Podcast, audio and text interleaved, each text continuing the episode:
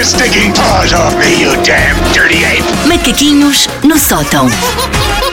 Bom, hum, antes de séries que eu gosto muito, como o Breaking Bad ou Sete Palmos de Terra, terem entrado na minha vida, eu tive outra série preferida, uma série que eu gostava mesmo muito. Que, Wanda, tu tens aí o som, tinha este genérico. Eu era completamente obcecada. Tenho até hoje eh, bonequinhos de PVC. Dos Os Muppet Muppet Babies. Babies, tão bom. E era completamente obcecada. Eram os meus desenhos animados preferidos.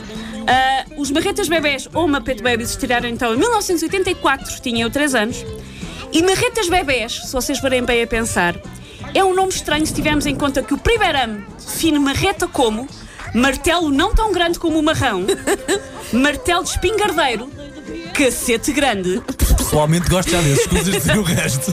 designação dada aos portugueses pelos brasileiros à época da independência do Brasil. Éramos os marretas. Éramos os marretas. Os marre? Ah, ou ato destinado a obter favores, vendedor ambulante ou antigo partido político do Ceará. Não há uma, uma única coisa boa associada à marreta. Ah, e a pessoa fica, então o que é que é isto? São os antigos partidos políticos do Ceará, mas em bebés. ou é um cacete grande, mas em bebê. Ou um pequeno martelo, sim. Pequeni- Um pequenito martelo, não não tão grande como o marrão, atenção, que é o que está no primeiro ano.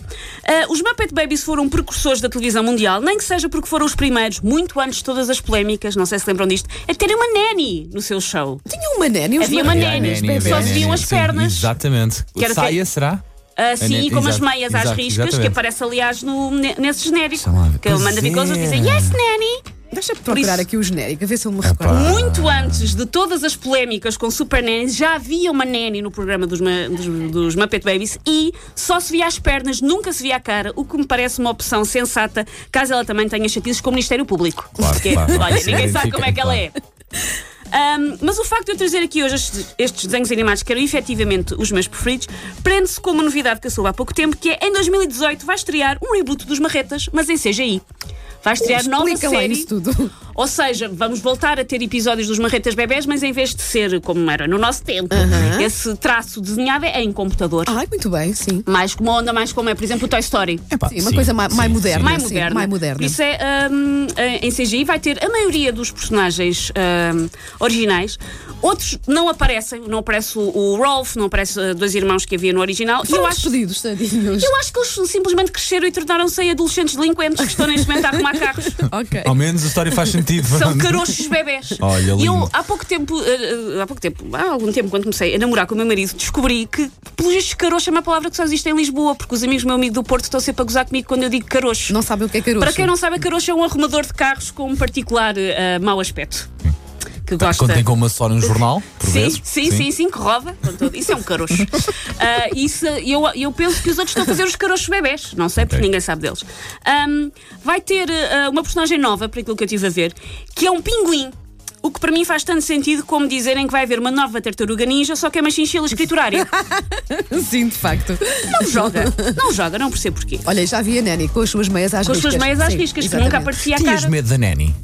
Não, Não, Só, ok, se, só só se saber. as pernas também, não assustava muito, não é? Tinha Olha, um ligeiro medo Um quando ligeiro aparecia medo- a da- da Significava Nanny. qualquer coisa que era Significava avulso ou tu como te portavas ordem. mal. Sim, Pois. mas a Nani gostava deles, a Nani era fofinha.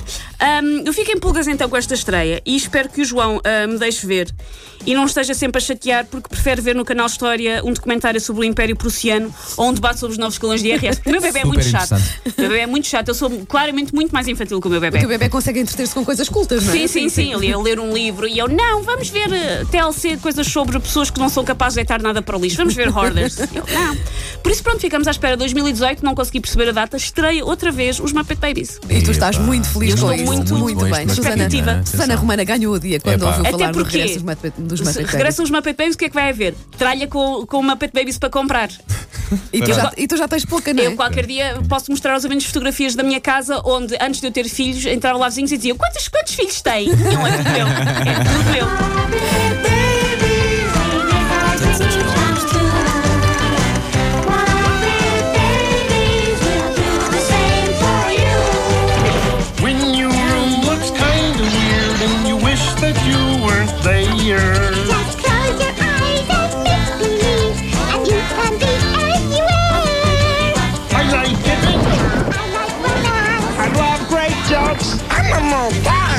my computer. The piano. Is everything all right in here? Yes, Nanny.